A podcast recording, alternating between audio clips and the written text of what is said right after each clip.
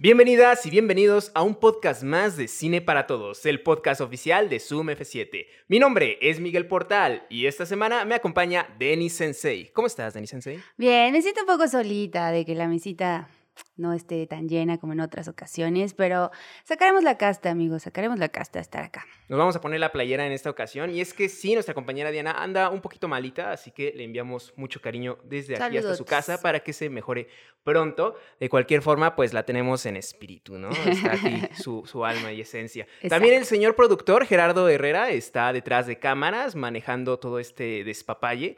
Eh, sé que lo extrañan mucho, pero ahorita quiere explorar otros este, rubros de la producción y bueno, está que estar súper al pendiente de la producción, ¿no? Para que sea esto de calidad. En efectivo. Pero bueno, sin más preámbulos, vamos directamente a la. Ay, ¿por qué no saludas a Vic? También está acá. es verdad. Perdón, es que Vic estaba en un rincón muy oscuro y no se distinguía. Nada, es cierto, mi querido Vic. Y Vic este, checando todo con cámara. Vic también anda ahí como asistente de producción, anda checando todo este despapalle que funcione bien que corra como debe de fluir. Pero bueno, ahora sí, sin más preámbulos, no te sientas mal, Vic, perdóname. Vamos a la cortinilla de noticiones. Un buen cinéfilo mamador está informado y actualizado. Noticias. Y así es, un buen cinéfilo mamador debe de estar informado y actualizado. Y esta semana la verdad es que no hubo como noticias tan jugosas. Sí, tan pesadas, tan... Bueno, igual y la, con la que vamos a empezar sí estuvo por todos lados. Sí, esa fue como la que la rompió, ¿no? Eh, y estoy hablando obviamente de la demanda de Brad Pitt con Angelina Jolie. no, es cierto, por eso nos dicen el TV Notas de, del cine. Este, no, es la secuela de El Guasas, ¿no? Este, el, Bromitas, así es, el el Bailes Locos. El Bromas 2. El Bromas 2, en efecto. De la misma manera con este, Todd Phillips, eh, director, y Joaquín Phoenix este, como el protagonista. Eh, no se ha dicho mucho realmente, ¿no? O sea, apenas es como que la noticia la rompió porque pues la mostró en su Instagram Todd Phillips, ¿no? Con el título en francés de Historia de dos de dos locuras, ¿no? Un síndrome sí, como, en francés. Como un delirio entre dos. Un, delirio entre dos. Algo así, como que afecta a dos personas. Mira, no vamos a intentar pronunciar en francés porque hacemos... el ridículo aquí. hacemos el ridículo, exactamente. Pero pues me llama la atención que pues es una película muy, muy alabada, ¿no? En diferentes, este círculos, ¿no? Incluso aquí se le dedicó este podcast, video. Claro, claro. fue material de análisis y discusión, sí.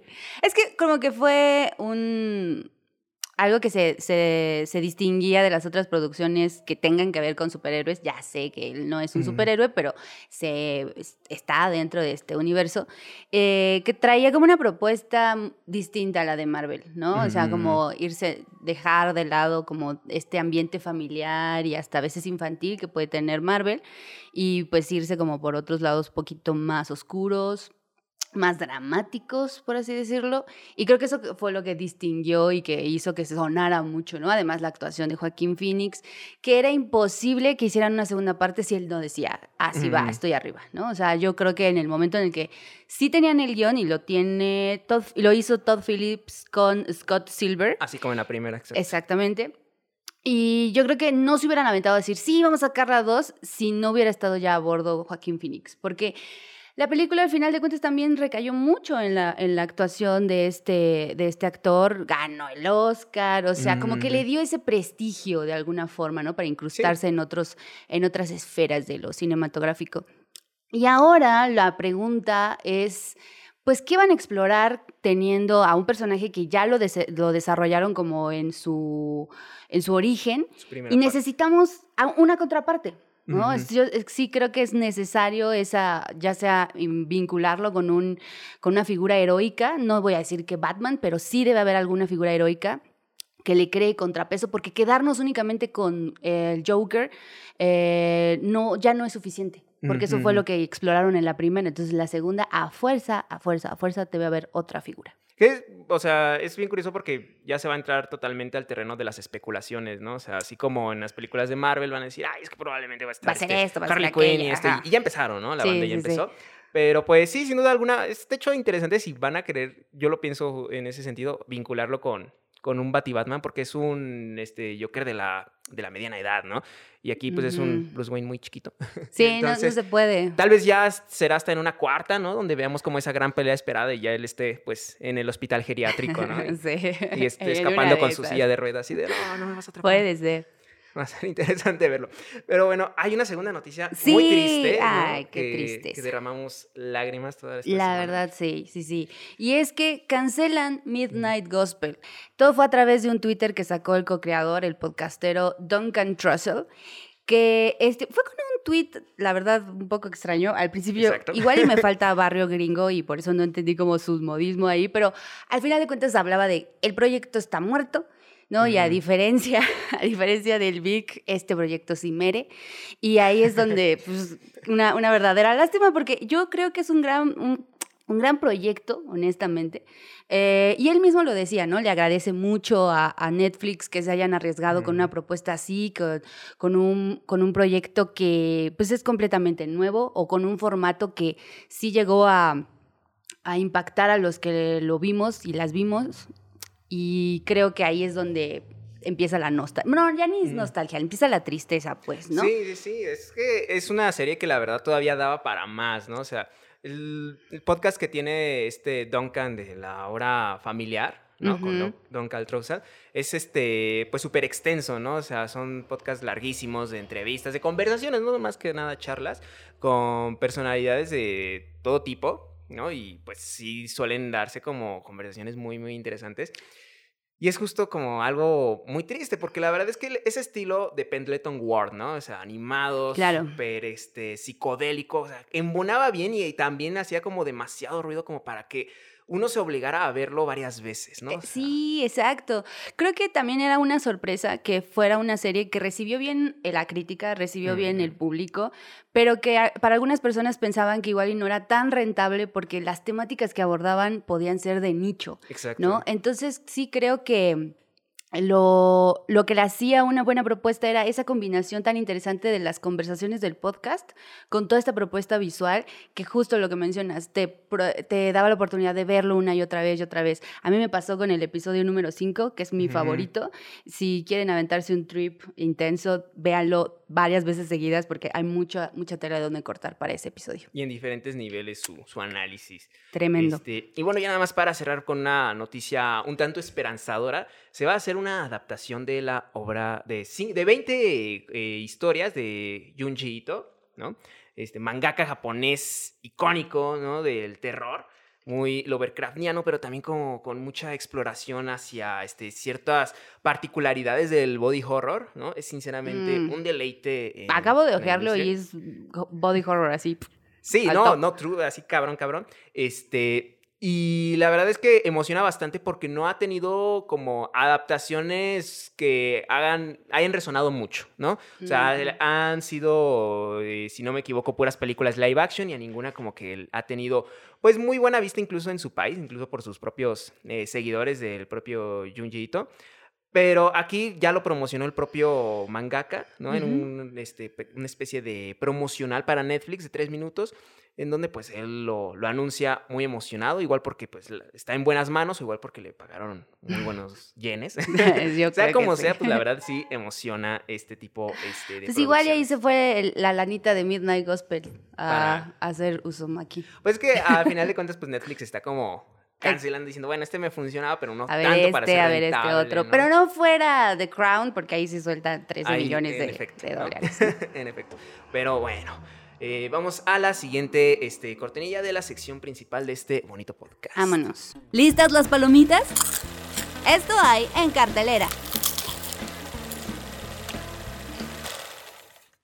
Ay, bueno, amigos y amigas, esta semana se estrenó la película El hoyo en acerca del director Joaquín del Paso. Y si ustedes ya vieron la entrevista, sabrán que a mí la película, pues, me agradó en general, ¿no? O sea, me pareció bastante agradable y en general me agrada bastante, bastante el estilo de Joaquín del Paso. Apenas lleva dos películas, pero ya creo que tiene un estilo muy reconocible, muy particular, o sea, poco visto creo que sobre todo en la cinematografía mexicana. Este, pero tuvimos la oportunidad de y yo de ir justo a una, a su premier, A la función de premier. A la función de premier. Este, y Denny estaba eh, pues bastante decepcionada, ¿no? Diciendo por qué los este, no utilizan calcetín con crocs, como me enseñó una marca de ropa que lo hacen hoy en día. Cálmate. No, ¿cuál, es como tu opinión, mi querida Denny, acerca de la película? ¿Cómo te, gustaría comenzar? Yo te iba a aventar la bolita porque te iba a decir, bueno, tú que platicaste con él, a ver qué onda, quería como que introdujeras la, la, la película. Pero bueno, para decirles de qué va, ¿no? Este es un campamento de unos niños, eh, pues yo diría que en la pubertad, ¿no? Están justo en la transición de ser niños a ser adolescentes y los llevan a este campamento de élites, ¿no? En donde eh, su colegio privado y que tiene como ah, la, la intención de formar a estos chavitos y darle continuidad a todo, todos la pues sí, ciertos círculos que siguen estando en, espacios de poder, ¿no? Ya sea empresas o, de gobierno. Y de ahí estos chavitos pues están formándose a través de estos discursos y empieza a haber un elemento ahí ominoso a partir de que la cerca que los mantiene alejados de lo, bestial que puede ser, ¿no? la otra edad. Sí, la otra edad. Pues entonces se cuela en, ese pequeño campamento y las cosas se empiezan a descontrolar. Ahí es donde diría que el descontrol no es tan claro, ¿no? Eh, creo que sube y baja en cuestión del, del, ritmo de la historia. De repente parece que va a despegar y otra vez, ¿no? Se vuelve a sentar y así. Hasta que llega a un final que a mí, honestamente, me recordó muchísimo a Canoa. Y, y, tiene que ver, ¿no? Hay puntos eh, que se comunican y que lo mencionaba en la entrevista este, del paso que moldear mentes a través de una ideología. Y él menciona separatista, ¿no? Y yo diría que también, bueno, esa, esa, esa separación tiene que ver con el clasismo, tiene que ver con el racismo, tiene que ver con, con una idea de superioridad, ¿no? Y, de juzgar al, otro. Y por eso me resuena también mucho con Canoa. Hay una figura de autoridad que está guiando a ciertas personas en el caso de Canoa, a un pueblo entero, ¿no? Para juzgar a un grupo en particular. En este caso es moldear mentes eh, que están en proceso de formación, que están en un proceso de cambio, ¿no? Estos chavitos eh, están en un momento de transición y al mismo tiempo la película les da la oportunidad de que ese momento en el, en el campamento es casi casi como un rito, de paso, un rito de iniciación, que este, después de haber estado en ese, en ese campamento no volverán a ver la vida de la misma forma.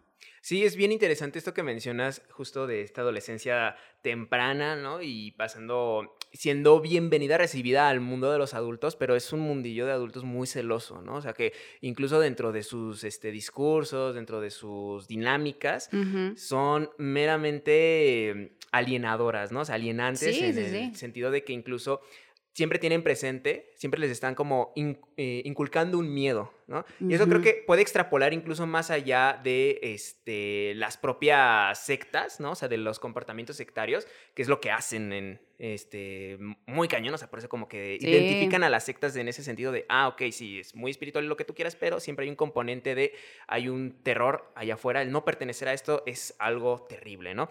Este, pero creo que se puede vivir justamente o se puede extrapolar esa lectura a diferentes sectores, ¿no? O sea, incluso como en el hecho de que, ah, bueno, perteneces a cierto grupo, ¿no? Cierta ideología, o hasta cierto trabajo, cierta empresa, ¿no? Te tienes que poner la playera y eso significa odiar al otro, ¿no? Odiar a la competencia, odiar al, externo. Y creo que este, esta película lo interesante es cuando pone una atmósfera muy pesada, Ajá, exacto. Creo que en eso se acierta muy bien, en, las, en sus atmósferas. O sea, eh, por ejemplo, eso que decía en la entrevista, ¿no? Bueno, pues es un eh, lugar, el escenario eh, donde grabamos, pues es un este, cerrito donde se, se, cortan arbolitos de Navidad, ¿no? Y entonces sí está ese sentido, no solamente artificial, sino yo lo, lo siento como una especie de, de, cuento, ¿no? O sea, como un cuento en lo que algo se está rompiendo, ¿no? un creepy. Un cuento creepy. Un, un, cuento creepy, exacto. Este, y para eso creo que ayuda muchísimo la fotografía de Alfonso Herrera eh, Salcedo, Alfonso Herrera, Herrera Salcedo, que ganó un premio en el Festival de Venecia. Ayuda muchísimo la fotografía de Herrera para poder hacer ese, esa ambientación que, que mencionas. Sí, muy, muy, muy particular, muy oscura. Este, pero creo que en donde empieza a cojear, ¿no? O sea, porque sí fue algo que notamos bien cañón, es en los diálogos, ¿no? O sea no sé si sería, ok, oportuno decir que pues este caballero, bueno, este del paso tiene una construcción de diálogos algo artificial, ¿no? O sea, que acompaña incluso a sus historias desde eh, Maquinaria Panamericana. Pero, ah, ahí te, te, cedo completamente la palabra porque no he podido ver e, Maquinaria Panamericana. Es, es, muy interesante porque de repente se siente como una caricatura, ¿no? O sea, como incluso esos diálogos este, de comedia donde te están explicando la situación porque esa ironía es en sí misma graciosa. Pero aquí llega como a niveles ya exagerados este, a propósito, ¿no? Bueno, o sea, sí se siente como que está exagerándolo en, en el hoyo en acerca ya de, a, demasía. Y como que se empieza a sentir desbalanceado, ¿no? Porque tienes de repente justo eh, momentos donde va construyendo la tensión, pero tienes estos, de repente estos diálogos que entran al componente, ¿no? Y algo por ahí choca. Y después tienes escenas muy, muy interesantes, sobre todo donde eh, todo está sugerido. Ajá, exacto. La, la, acción no ocurre ¿no? O sea, en frente A, la pantalla, frente a la cara de, las, de los espectadores. Pero luego tienes otras situaciones en donde ya creo que están, o bueno, yo las sentí, no sé, eh, a tu parecer, yo las sentí de más, ¿no? O sea, no, mm, para mí no era necesario, este, incluso cierta forma de presentar las acciones de los personajes. Creo que ya la sugerencia que llevaba era suficiente. A mí eso de que mencionas de la sugerencia me parece muy acertado porque creo que es una de las de la virtud de esta película de Del Paso que sabe poner la cámara en lugares que le benefician para poner un montaje interno o para poder hacer más tenso el asunto, justo porque no estás viendo todo, ¿no? Ah, eso fue de las cosas que yo más disfruté y en donde, pues sí, ¿no? Como mencionas, ahí el tras, eh, pues, donde medio se tropieza, yo creo que es más en, en, en este ritmo, ¿no? En donde sube, vuelve a bajar, sube, vuelve a bajar, y luego, ahora sí, ¿no? Hacia su tercer acto es donde definitivamente ya no te suelta, ¿no? Pero sí creo que hay ciertos momentos en los que a lo mejor esa combinación de diálogos completamente bueno, pensados desde el guion y lo que se exploró con la con los actores, digo, con los eh, chavitos en la interpretación, este, pues eso hizo que a lo mejor algunos se sintieran desfasados porque otros pues están enteramente hechos desde el momento y otros están tan pensados que pues a lo mejor ahí brincaba alguna cosa. Sí, sí, sí, ahí como que el desbalance de repente se, se hace, se hace un tanto vigente, este, pero creo que algo que yo le rescato bastante son los personajes, ¿no? O sea, Mm, me parece que cada uno, de hecho, son sumamente interesantes, ¿no? O sea, creo que podrían incluso tener cada uno su propia subtrama, ¿no? Este. Pero creo que conjuntos funcionan para este, la sátira política o la sátira social que está haciendo, el thriller social que está armando. Este. Pero a veces también siento que mm, por lo mismo algunos se sienten un poco encimados. O sea, llegan a no tener su tiempo necesario en pantalla, o sea, para terminar. Sí, sí, sí. E, eso también, ¿no? Tiene muchos temas ahí que están, eh, algunos toman más tiempo en pantalla que otros y eso termina por también hacerse un nudo. Sí, sí, sí, o sea, eh, por ahí explora el tema de la homosexualidad, ¿no? O sea, el despertar sexual, ¿no? Diría más el, el, despertar sexual de un par de, niños. Este, y aquí lo que me, llama la atención es que la película eh, le da cierto tiempo en pantalla al hecho de poner esta, este discurso conservador, ¿no? De, tan peculiar de la élite mexicana, en castigar la homosexualidad, pero no directamente por su homosexualidad o, bueno, el despertar sexual. Es que sí me parece como muy particular que haya sido un chico el regañado, ¿no? Este, uno solo, uno solo, cuando eran dos. Y haya sido este porque es como el que más se había mantenido, ¿no? En, en, la historia, o sea, se había mantenido más firme a sus, este, pues a sus ideas, ¿no? A su, a su sentir. Eh, sin ocultar nada, y de repente lo empiezan a regañar por algo que, que no, mm, como que implícitamente por ahí le están diciendo que se tiene que poner este, en rectitud, ¿no? Que tiene que regresar al camino, ¿no? Que no se puede estar desviando sin decirle necesariamente, oye, es que no está bien que andes ahí de jotolón. Bueno, eso es cierto. Creo que la película también pone de manifiesto eh, a partir de este discurso con el cual crían o, educan más bien a estos, a estos niños, pues tiene que ver con si tú eres superior, no puedes demostrar ningún tipo de debilidad, ¿no? Y, parte de eso, el que tú te veas vulnerable buscando eh, a una pareja, pues es como de, no, ahí, ahí tienes tache, ¿no? Y pues por eso también es un elemento para, para castigarlo, ¿no? A este, a este chavito. Pero, ¿qué te parece si nos vamos a otro que sé que no está en cartelera, sé que ahorita, eh, bueno, está El Hoyo en la Cerca, échale un ojo, búsquenlo en, en los en los cines, pero también hubo un estreno durante estos últimos días en plataforma que fue como muy esperado y se ha hablado bastante y se conecta de una manera que no creerías con el hoyo en la cerca. Ok, ¿cómo? A ver, es que Porque la, eh, la música que hacen en el hoyo en la cerca la hizo Kyle Dixon y Michael Stein que igual si no les dice nada estos nombres, bueno, pues ellos hicieron el tema principal de Stranger Things. Exactamente. Y de ella, esta, esta cuarta temporada, vamos a hablar un poquitín. Creo que y bueno, agradezco, la verdad, de entrada, agradezco a las personas que votaron rápidamente ahí en mi Instagram para decirme, sí, sí, sí, vela, porque yo no estaba muy interesada en verla y dije, pues, bueno, pues, le voy a dar una oportunidad. Y fue muy grata. Fue muy grato el haberle dado la oportunidad de Stranger Things temporada 4, porque sí creo que hasta el momento ha sido su mejor temporada. O sea, tú sí habías visto desde el inicio hasta el fin de la tercera. Sí, sí, sí. en, la primera dije, ah, ok, está buena onda. La segunda empieza a decaer. a decaer. La tercera ya es como, no, allá me estaba dando mucha flojera todo es este... Lo que te este iba a preguntar, ¿cómo aguantaste? ¿Cómo aguantaste ese paso de temporada? o sea, el, creo que la tercera temporada sí decae muchísimo por todo este tema de de pues el romance ahí adolescente, eh, demasiada conspiración contra los rusos y eso ya era como mucha flojera. Otra vez el discurso de la Guerra Fría, ¿no? Y, y acá creo que nostalgia de eso. ya no hay necesidad de la nostalgia, pero acá creo que dan un salto, si ya habían explorado constantemente en las otras temporadas a las películas de acción, las películas de ciencia ficción, incluso las películas adolescentes de los 80, pues era momento de que le hicieran justicia al terror de los 80, ¿no? Y se nota muy, muy, muy, muy fuerte todas las influencias que tuvieron. Y creo que es una serie que también por eso mantiene su, su, su fuerte.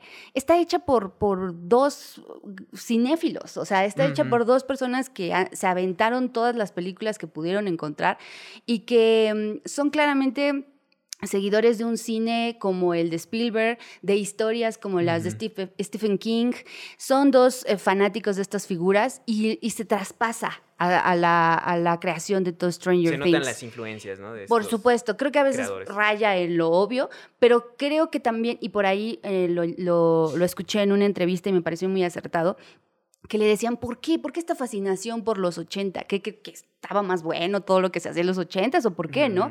Y Matt, me parece que es Matt el que mencionaba el, de los hermanos Duffer. Porque vende mucho. bueno, esa podría ser la, respuesta más directa. Pero decía que eh, le parecía que en ese entonces las historias iban en función de combinar lo ordinario con lo extraordinario. Lo cotidiano con eh, eh, sucesos extraordinarios, lo cotidiano en este personajes que son chavitos, que se parecen a ti, que son personas comunes y que de repente les sucede algo extraordinario. Y eso un poco platicando, digo, un poco con lo que platicábamos la semana pasada sobre la espectacularidad, permite que personas que son del día a día como adolescentes se enfrenten a algo que es espectacular. Pero es que además son arquetipos de adolescentes, ¿no? Arquetipos de adolescentes, claro, también. En los ochentas, muchas películas este, de terror incluso, cuando los adolescentes son protagonistas, siempre está como el chico rudo, ¿no? La chica porrista, el, jugador de fútbol americano, ¿no? Sí, y, no han cambiado. Aquí los vuelven a retomar, ¿no? Sí. Bueno, además de eso, creo, insisto, quiero sí hacer mucho... Eh, recalcar mucho lo del género de terror, porque eso sí, desde mi punto de vista, le dio la oportunidad de explorar cosas que se habían dejado de lado, que habían hecho por ejemplo, en la tercera temporada con estos monstruos gigantescos, creo que se estaban yendo más todavía hacia, hacia afuera, ¿no? E, explorar todo lo que puede ser grandote, ¿no? Y, terminaba por ser una, una, tercera temporada de yo te grito, tú me gritas y con eso te espanto y con eso voy a matar al monstruo. O sea, terminaba por ser todo tan estruendoso que no había carnita. Y acá, al tener un villano que Obviamente nos remite muchísimo a, Freddy Krueger, fue una de sus influencias. También está por ahí Amityville, también está por ahí Hellraiser, también está por ahí, ah, bueno, ya sé que no es ochentera, pero eh, se acerca bastante, ¿no? no, no fue a, los principios de los 90, El silencio de los inocentes, retoma Carrie, que ya lo había hecho en otras temporadas, pero regresa con, con, con más fuerza. Y eh, una de las cosas que le permitía este, este tipo de villano es hacerlo más consciente, tener un back para ese villano, mientras que en las otras temporadas pues es una cosa ahí amorfa, ¿no? Algo que no plantea más que un enemigo a vencer, ¿no? Un monstruote a vencer, pero no un trasfondo de ese monstruo. Y ese monstruo terminaba siendo pues todo lo que tenía que ver con la conspiración y demás. Pero acá una de las cosas que también ya a nivel producción me parecieron bastante acertadas es que este, este personaje de Vecna eh, está hecho casi en un, su 90% por efectos prácticos. Ah, o sea, retoman, este, o sea, ya se alejan del CGI. Exacto. Y es algo que desde, lo intentaron hacer desde la primera temporada, ellos mencionan que con estas escenas de, de, Will tratando de, de conectarse con, con, la realidad a través de la pared, muy referencia de eh, pesadilla en la calle del infierno, como le ponen en, en, en español, de cuando Freddy Krueger está por, por, atacar a esta, a esta chica desde una pared sobre la, la la cama, bueno, trataron de imitar eso porque esa pared fue hecha de látex y demás. Trataron de imitar eso, pero no le salió, ¿no? Y entonces tuvieron que recurrir al CGI. Y acá dijeron, ¿saben qué? El que no nos metamos con estos monstruotes nos permiten hacer un personaje más contenido, más emotivo y que terminó eh, hacer por, por ser alguien en, el set, ¿no? Y eso pues te llevó a, a, usar prostéticos y a que también las interpretaciones, y lo han dicho por muchos lados, cuando el actor, la actriz tiene algo en pantalla, algo enfrente a lo que reaccionar, pues justo las interpretaciones son muchísimo mejores. O sea, me llama la atención porque justo como que ya a nadie le importaba Stranger Things, ¿no? O sea, yo, recuerdo que era como lo más irrelevante de lo... Pues no sé si irrelevante, pero sí ya no había causado el furor que en su momento, ¿no? Y se estrena la temporada 4 y otra vez, o sea, me siento como cuando estaba iniciando la universidad, o sea... cuando empezó todo. Cuando empezó todo, ¿no? Este, y sí, justo hasta eh, Gerardo, ¿no? Ha comentado de, de la serie. Eh, Diana, ¿no? También la, le aplaudió de la cuarta temporada algunas escenas de, algún capítulo. Sí, que hay que mencionar que ese capítulo 4 que ha resonado muchísimo lo dirigió Sean Levy. Ahí está el gran cameo de Robert Englund. Y que también creo que uno de los elementos que me parece interesante es que se fue todo muchísimo más a lo psicológico. La amenaza es, tiene que ver con, con, cuando estás deprimido, ¿no? Eh, meterte contigo mismo y, que eso solamente te pueda sacar la música, que también, ¿no? A, todo lo que habían utilizado de la música para esta nostalgia ochentera, acá la retoman, por supuesto, es su sello, pero a, niveles narrativos. Y a eso me gustó mucho, ¿no? O sea... eso ya es mejor que sencillamente, ah, esta canción, ¿te acuerdas? ¿Te acuerdas de la canción? Cántala con nosotros, ¿no? Exacto.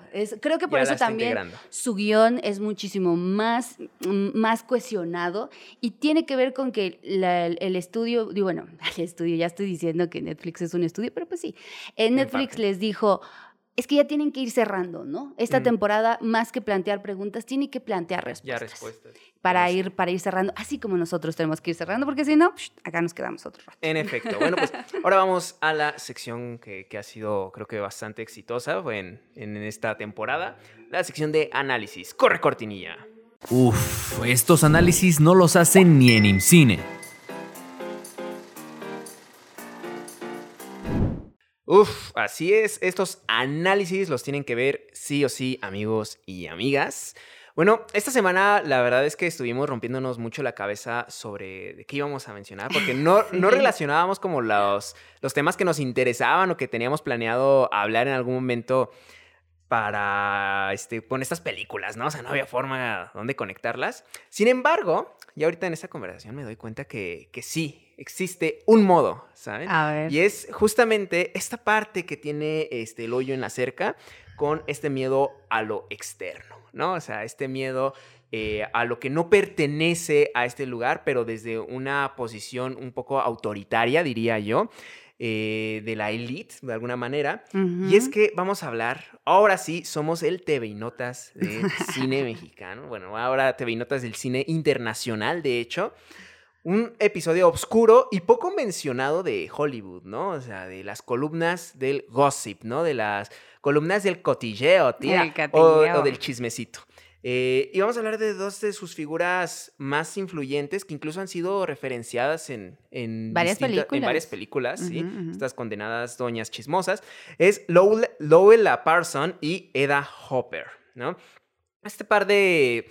Híjole, mira, le voy a poner este... Columnistas. columnistas. Podrías decirle, para, no entrar en... Periodistas sería, bueno, con, no, no, no, con comillas, ¿no? Columnistas. Columnistas. Eh, bueno, esta, este par de señoras chismosas eh, se convirtieron en... o sea, cuidando tanto de si digo columnista, no, señoras chismosas. señoras chismosas. No, yo lo decía porque incluso como a varios periodistas les molesta, ¿no? Que, que se les diga a los periodistas de farándula, ¿no? O de, o de los columnistas, periodistas mismos, ¿no? O sea, estos redactores de, del chisme.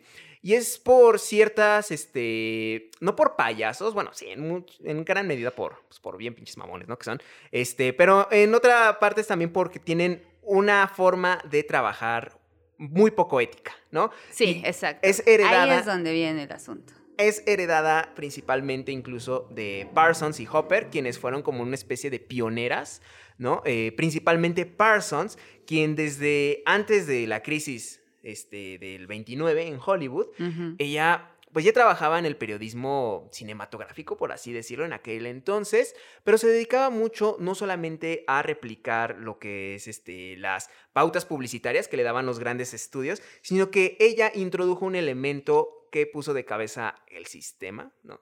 Que fue este, el utilizar la información como moneda de cambio, ¿no? Sí. Esta Lola Parsons tenía la característica pues que era amiga de eh, farmacéuticos, era amiga de peluqueros de Los Ángeles y también que su segundo marido fue este, un famoso doctor, ¿no? Con el que iban las personas a no solamente tratarse de enfermedades de transmisión sexual, ¿no? aquellos que tenían este, pues, un chingo de dinero, que eran los artistas, evidentemente, así como incluso abortos. Pero lo que se te está olvidando es que también tenía una conexión súper importante con William Randall Hearst que él, la verdad, la logró posicionar de alguna forma. Al principio, este, cooptó el periódico en donde ella estaba, luego lo compró y entonces ya fue como de, bueno, pues tú vas a ser mi aliada, ¿no? Se, se convierten estas figuras en aliadas de, de, figuras importantes. En su caso, con Hopper, sucedió con la... Ya cuando entra Hedda Hopper, ¿no? Exactamente. Pero bueno, continúen, No, no, o sea, justo este, Hedda Hopper era actriz, no le va bien, ¿no? Como actriz, este, pero tenía varios amigos, ¿no? Entre ellos, este, justamente el director de la Metro Goldwyn Mayer en aquel entonces, quien eh, la ayuda a posicionarse eh, como columnista en, lo, en el periódico de Los Ángeles mismo. Los Ángeles Times. Entonces, fue como un golpe bien cañón, incluso para la propia Loela Parsons, porque pues ella que llevaba ya varios años, ¿no? Este, pues trabajando esta carrera, ¿no? Por así decirlo, pues llega una chavala, ¿no? De la nada y pues ya tiene como el mismo nivel que ella, ¿no? Pero también fue puesto justo con esta estrategia de decir, bueno, pues necesitamos a alguien que nos convenga, ¿no? Alguien que le haga contrapeso a la propia Parsons, este, porque sí, pioneras, sí, disruptivas de alguna forma de Hollywood, porque se consideraron reinas del terror, pero muy alienadas al poder, ¿no? O sea, a señores poderosos. O sea, no podríamos como verlas de alguna especie de íconos, este, iconoclastas, feministas o algo así, porque realmente eran señoras conservadoras, conservadoras muy canijas. Sí, sí, sí.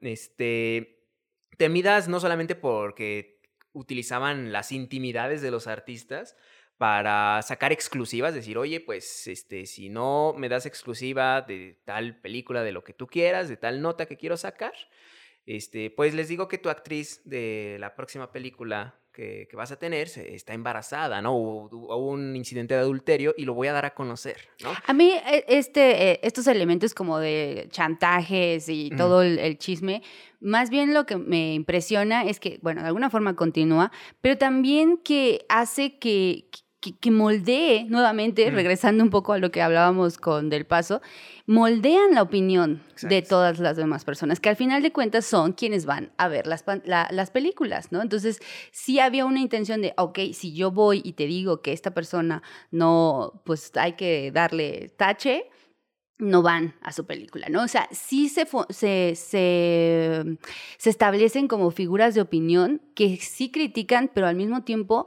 levantaban o tiraban una película. Que eso es lo que a mí me parece todavía más grave. Y tiran o no una película, especialmente las estadounidenses, por todo lo que hemos hablado de están basados en el sistema del Star System. No es la película sobre tal temática, no es la película sobre tal director, a veces sí, ¿no? Pero luego los directores y las directoras se vuelven Star System, pero principalmente en esos años el interés era por las estrellas, ¿no? Por estas personas. Y, por ahí alcancé a leer que este, este consumo o este culto a los famosos tiene que ver con con verlos en, estos formatos gigantescos a través del primer plano. Sí, claro. Es la oportunidad de estar más cerca de estas personas, ¿no? Que son... que, exacto, de que están, que, que los alcanzas a ver pese a la distancia, lo más cercano que puedes en ese momento, ¿no? A, diferencia, es, ese culto a los famosos ya existía con otros, eh, con otros este, espectáculos, ¿no? Por ejemplo, el teatro, pero el teatro establece una distancia, por lo menos visual. Sí, claro. Quizá no en términos de estar viendo a esa persona en el mismo momento que estás tú, pero sí en términos visuales. Está tan lejos de ti que tal vez ya no hay una conexión tan directa, lo que sí vino a traer el primer plano. ¿No? que le daba la posibilidad a estos rostros de que yo los conozca, de que yo sepa quiénes son. Y entonces, un tipo de periodismo como el que hacía Parsons o el que, hace, o el que hacía eh, Hopper, o el que sigue haciéndose ahora, me permite decir, claro, yo voy a ver la película de este, tal artista, yo voy a ir a ver la película más que el de... Es la celebridad, ¿no? que la voy a ver en la pantalla. Y es este o sea, se plantea no solamente de una forma poderosa porque los medios este, de comunicación no tenían todavía más peso, todavía no llegaba la televisión y eh, se hacía mucho caso a la prensa escrita, así como incluso al ah, radio, ¿no? Sí, en la radio. Y estas dos señoras, de hecho, justo ahí tenían mucho poder, ¿no? O sea, eran, este, pues, por eso les decían dos reinas, ¿no? De hecho, se, eh, se empoderaban bastante de esta idea de que le daban miedo a otros artistas, a directores, por el hecho de que los tenían a su merced de alguna forma, ¿no? Y no solamente es porque, ah, es que este, a la cultura gringa le gusta el chisme, ¿no? En aquel entonces. Tiene también mucho que ver con el fin de la Segunda Guerra Mundial, ¿no? Que cómo termina, pues, con el miedo de la guerra nuclear entre Rusia, bueno, entre la Unión Soviética y el bloque capitalista. Y entonces entra el macartismo, ¿no? El temido macartismo donde todos están persiguiendo como unos auténticos lunáticos y obviamente estas señoras eh, pues son como una de las grandes... Eh, ¿Cómo sería? Eh, escritoras de la lista negra, grandes aportadoras de la lista negra, este, que no solamente ponían en la mira de la sospecha a artistas, sino incluso podían y llevaron a la cárcel, ¿no? Como fue al, director de Trumbo. Pero para eso, para poder ahondar un poquito más en ello, lo vamos a hacer en una segunda parte de este bonito análisis que, como ya saben, lo pueden ver en nuestra eh, gustada sección de eh, miembros, ¿no? Exclusivo, para que se hagan miembros por solo 20 pesitos al mes. Eh, por nuestra parte, ¿quieres decir algo más antes de mandar a miembros? este, sí, pues para cerrar un poquito todo este análisis y por qué quisimos abordar esta, a estas dos figuras, no solamente por el chismecito, sino más bien porque eh, es un tipo de periodismo sumamente agresivo, sensacionalista, que continúa, que sigue moldeando, que sigue y, este, haciendo, sigue este, recayendo en qué se ve y qué no se ve, y, y, que sigue teniendo peso en su momento más claro que ahora, pero porque hay estamos en una sociedad que todavía le da mucho peso a ser conservadora, principalmente en los Estados Unidos, ¿no? Hay una doble moral muy fuerte en la que estas mujeres enjuiciaban eh, sin más, ¿no? Tiraban carreras, levantaban otras y pues ellas tampoco eran unas blancas palomas, ¿no? Entonces creo que ahí es donde eh, te das cuenta de cómo eh, hay un entramado mucho más grande, y lo hemos hablado miles de veces acá, hay un entramado mucho más grande para que estas producciones se vean o no se vean, ¿no? Y no tiene que ver solamente con la, con la historia, la producción en general, sino con todos estos otros elementos que lo vuelven justo una industria, lo vuelven un negocio. Bueno, vamos a la siguiente cortinilla. Recomendaciones caladas, recomendaciones garantizadas. Ahora ha llegado la gustada sección de recomendaciones, amigos y amigas, y el día de hoy les quiero recomendar una película muy, muy divertida, la cual hablé hace rato en la sección de miembros, que por eso les digo, deberían de unirse a miembros. Dios, tienen muchos beneficios. Vengan de este lado.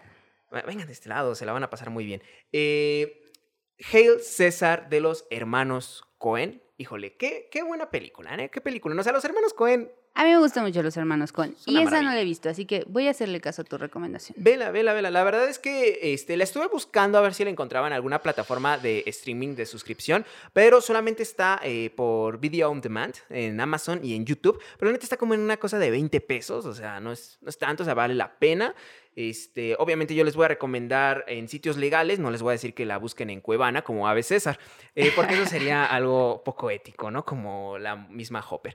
Eh, no, sin duda alguna tiene una de las participaciones más divertidas. Bueno, creo que a mí el personaje con el que más este, me estuve cagando de la risa y se me quedó grabado en la memoria es este, el propio George Clooney, ¿no? George Clooney justo sale como un actor que está interpretando a, César y es sumamente imbécil, ¿no? Es, un actor estupidísimo y me encanta porque llega un momento en donde lo están, bueno, ¿para qué les digo, no? O sea, ustedes véanlo, eh, tiene por ahí mucha, mucha ironización de la época este, del Hollywood, ¿no? En, de, aquellos años de la misma Hopper y Parsons. Eh, tú, mi querida Denny, ¿qué, ¿qué, nos vas a recomendar el día de hoy? Pues es cuando está comenzando eh, estos años eh, de la época dorada de Hollywood, pero no, no es una película de Hollywood, es la primera película sonora que hizo Fritz Lang. Ok. Y es M, el vampiro de Dusseldorf. Oh, peliculón. Ahora que estábamos hablando un poco de figuras extrañas que atacan a adolescentes, a pequeños, bueno, pues se me vino a la mente este, esta, este peliculón. Sí, sí, sí. Y que no los engañe el, el título, eh, no, va no, van a encontrar vampiros, no, no va a estar Drácula, no van a estar vampiros brillosos. Va a haber no, muchas M's. no, no va a haber nada de eso, pero sí se van a encontrar con un Peter Lorre que, qué cosa, qué actuación. Es su primera actuación eh, cinematográfica, de ahí para el real, de ahí este trabajó con Alfred Hitchcock, pero yo también quería retomar mucho esta, esta película. Bueno, se trata de un personaje que eh, eh, ataca a, niños ¿no? en el mm. poblado de Düsseldorf y todo tiene que ver con la búsqueda y la cacería de este, de este criminal. Pero creo que no se va solamente por lo, por lo sensacionalista que puede ser ¿no? un tema de este estilo, sino también entrarle a, la colectividad, ¿no? Como la misma sociedad está en búsqueda de este, de este personaje y además la entraña de este personaje. No, no pierdan detalle de la actuación de Peter Lord porque le da esa tridimensionalidad al, a, su papel. Y por el otro lado, también un poco porque con Stranger Things han estado todo el tiempo, ¿cómo que no conocías la canción de Running Up the Hill, bla, bla, bla, y que la estás conociendo hasta ahorita? Y es como Melómanos mamadores. Sí, pues qué importa, ¿no? Hay veces que ciertas, ciertas canciones después de muchos años se retoman y terminan siendo un gran, eh, o sea, un acierto para esa nueva producción. Y sucedió también acá. Eh, es un elemento sumamente importante para la película el sonido, ya verán por qué, eh, caracteriza a este personaje. Si creían que Tiburón lo había hecho primero, no, señores y señoras, lo hizo primero eh, Fritz Lang con M. Y este, este personaje está tarareando una, una melodía que se hizo en 1876. Y que tiene que ver con una persecución, que tiene que ver con mm. estar escapando. Entonces, todo se conecta, así que no sean quisquillosos, denle una oportunidad a M, el vampiro de Düsseldorf. Chequen cómo utilizó magistralmente el sonido Fritz Lang en su primera película son, película ¿Dónde, sonora. ¿Dónde se puede ver? En la red, queridos amigos y amigas, en la red no está en un espacio en específico. Hoy nos valió no- a las plataformas. Pero no es difícil encontrarla. Digo, y si no la tiene una de estas plataformas, no por eso se la pierdan. Es una gran película. Véanla, véanla. También hay una discusión ahí de, sobre la ética, ¿no? Este, Por supuesto. en- ¿Quién, quién en ejerce, condenar, la, ¿quién ¿no? ejerce la, la, la ley? ¿no? Sí, sí, sí. ¿La gente padre, o no? muy padre. Pero bueno, amigos y amigas, vamos a la eh, cortinilla de Super Chats. Venga. Tu apoyo hace posible este espacio. Productores del podcast. Productores del podcast. Bueno, en esta ocasión no tuvimos tantos superchats, pero sí hubo dos personas que se hicieron miembros. Muchísimas Yay. gracias. Eso significa que vas a poder ver lo que estuvimos platicando hace rato de Hail César. En efecto. Eh, y es Alfredo Cortés, que se hizo miembro por seis meses. O sea que en diciembre tienes que volver a renovar, querido Alfredo. Así es. No se te olvide. No se te Prográmalo. Y también se hizo miembro eh, Matías Escalante. Bienvenido, Matías. Muchísimas gracias por estar de este lado de la cerca.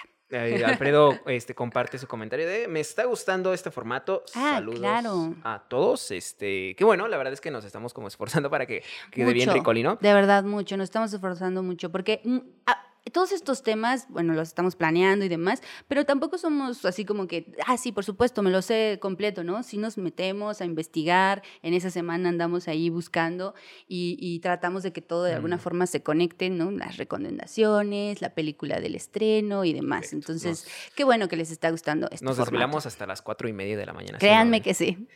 Ahora, este, Matías Escalantes dejó el mensajito de ¿Han visto cine de Mia Hansen Love? ¿Qué opinan? La verdad es que quería buscarla, este, pero sí la tuve como una semana muy cargada. no sé si tú has visto. No, te fallamos, mi querido Matías. Me lo quedo de tarea para la siguiente semana. Me parece que Diana sí, y, y ella sí quería decir algo, Sí, pero bueno, le mandamos un saludote, esperamos la vida que... da vueltas. Exactamente, que, que todo bien con la salud. Este, pero sí, lo, lo voy a revisar, Matías. Y, pero igual, ¿no? Ahí Ujú. escríbenos en, ahorita en, en comentarios, en chats, este, ¿por qué nos la recomiendas? ¿O cuál es? Ajá, ¿con cuál eh, iniciar en, Ajá, en su dinos, ¿no? Si en especial te atrapó una, ¿no? Una película. Estaría, estaría bueno. Eh, ¿Quieres leer el de Azuquita Pam? Sí, por Va. supuesto, mi querida Suquita, muchísimas gracias por esos 100 pesotes de super chat y dice, "Hola a todos, excelente podcast, chicos." Ay, muchas gracias, Azuquita. Ya me dijo que ella nos escucha mientras está en su desayuno de los sábados, Qué entonces qué buen chido. provecho, buen provecho, Azuquita. Y eh, pide que saquen el especial del mes de orgullo. Ah, Estaría estaría bien bueno. bueno, estaría muy, muy bueno. Ay, eh, Mm. Pues no sé si hacer una, una listita de, de películas favoritas o algún tema en Yo, especial. yo creo que lo, lo vamos a hablar, sobre todo porque Diana había, este... También lo había propuesto, Ajá, ¿no? lo había confeccionado el año pasado. Este, quedó un, uno muy, muy interesante, eh, un especial. Entonces, yo creo que sí, vamos a hablarlo para que salga uno chido, ¿no? O sea, Sí, es una buena calidad- propuesta. Con calidad Zoom. No, y ¿saben qué? Pues aprovechen momento de super chat, déjenos sus recomendaciones o déjenos también sus propuestas, ¿no? De qué temas Ujú. les gustaría estar escuchando en los análisis o este algo de cartelera, ¿no? Nosotros tratamos de elegir la cartelera que en ese momento nos parece adecuada, pero igual en una de esas ustedes tienen una propuesta y queremos leerlas y leerlos de verdad. Simón. Simón. Este, bueno, ah, nos llegó un super thanks. Gracias. ah, por 10 pen. ok. eh, nos comenta. Estupendo análisis sobre el blockbuster. La sección está genial. Felicitaciones. Gracias también por las recomendaciones. Pude revisar algunas como The Wolfpack. El final me pareció muy emotivo y también pude ver Genial. Shiva Baby. Divertida y angustiante a la vez. Recién he comenzado a ver JoJo's y la verdad que fue una agradable sorpresa. La estoy disfrutando mucho. Saludos y un abrazo. Qué bueno. A ver, tú, Ay, qué chido. Eh, ¿Cómo se llama? Eh, no me pasaron el nombre. Ese fue como el gran detallazo. Pero ahorita nos lo llega, es que el señor productor. Señor productor, Me el comentario, pero el, no. el nombre de nuestro querido o querida. Por favor. Nuestro Sí, querido, querida, querido. Bueno, de entrada, gracias, de verdad, gracias por ese entusiasmo con el que están recibiendo el análisis. De verdad, de verdad, parecemos aquí este, grabadora, pero nos estamos esforzando lo más que podemos este, para, para traerles esta información y qué bueno que la están disfrutando. Y también qué bueno que le hacen caso a nuestras recomendaciones, ¿no? ¿eh? Aunque parece que es como de, ay, voy a recomendar algo que ya vi. No, pero también como que te metes a, a investigar de de esa película o de ese documental, de algo, ¿no? Para decir más allá de, ah, está bien buena, véanla. No, pues sí, tratamos de... Es que bueno que te gustó Wolfpack. Es muy cierto, al final es sumamente emotivo. Este, que tu careta así de sí es muy emotivo. No, es que sí, sí, está, sí lo es. ¿Y, ¿Y, qué es lo que cuál es la siguiente que está Este Shiva Baby y yo Shiva Baby. Fíjate que yo con Shiva Baby tuve ahí como dos que tres, no sé, como que no soy tan fan de esas de ese tipo de no, es que no soy tan tan fan de ese tipo de películas en donde la comedia es sumamente muy a la Woody Allen, ¿no? Okay. Están hable y hable y hable Sí, como de, oh, qué maravilloso. Ahí es donde empiezo como, oh", pero, pero sí, creo que tiene lo suyito, Tiene lo suyito, sí, definitivamente. Y este, se llama Arnold Luna. Y qué bueno que estás viendo JoJo's. La verdad, no la dejes de ver. O sea, si apenas empezaste con el primer arco de Phantom Blood, híjole, lo que te espera es oro molido. Sinceramente, JoJo's es una obra maestra japonesa que Híjole, no, no, no, la verdad es que si no la han visto, también la recomiendo, ¿no? nuevamente, otra recomendación. sí, otra, otra recomendación de nuevo. Muchas gracias, Arnold Luna, por tu Muchas gracias, Arnold. Y bueno, con esto nos despedimos. y eh, La verdad es que ha sido un podcast bastante agradable, aunque se extraña la presencia de nuestra querida Diana. Estaba eh, Yoda en su representación. Que, por cierto, este, a ella le gustó la, eh, el hoyo en acerca, si no me equivoco, hizo un tweet que retomé ah. más o menos y que, le iba a citar a ella, diciendo que ella menciona sobre la atmósfera del terror. Este, porque sí, es uno de los elementos muy destacables que nos menciona nuestra querida Diana. Pero, en fin, ¿algo que te gustaría decir antes de despedirnos, mi querida Denis Sensei? Pues, nuevamente, gracias. Déjenos sus superchats, escríbanos. De verdad que nos gusta mucho leerlos, saber que están recibiendo esto. Este, sus, sus comentarios sobre lo que estamos platicando, de lo que ustedes quieran, ¿no? Ahí está, esa, ese espacio es de ustedes. Además de que obviamente nos ayuda muchísimo, pero también es el espacio en el que podemos leerlos y eso está padre. Eh, por supuesto, totalmente de acuerdo. Pues muchísimas gracias, les mandamos un abrazo hasta donde estén. Cuídense.